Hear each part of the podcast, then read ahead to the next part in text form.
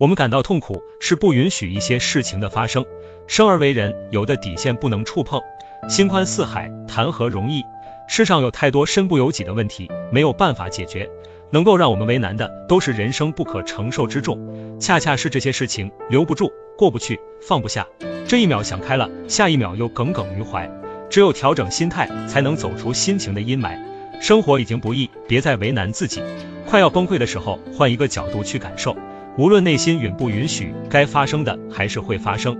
哭过、痛过以后，日子还要继续。事情如果有办法解决，就不用担心；如果没有办法，担心也没有用。放过自己，拥抱低谷期，把无可奈何交给时间。熬着熬着，没有过不去的坎。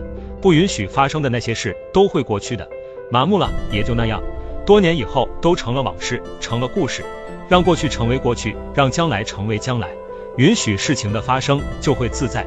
加油吧，坦然接受。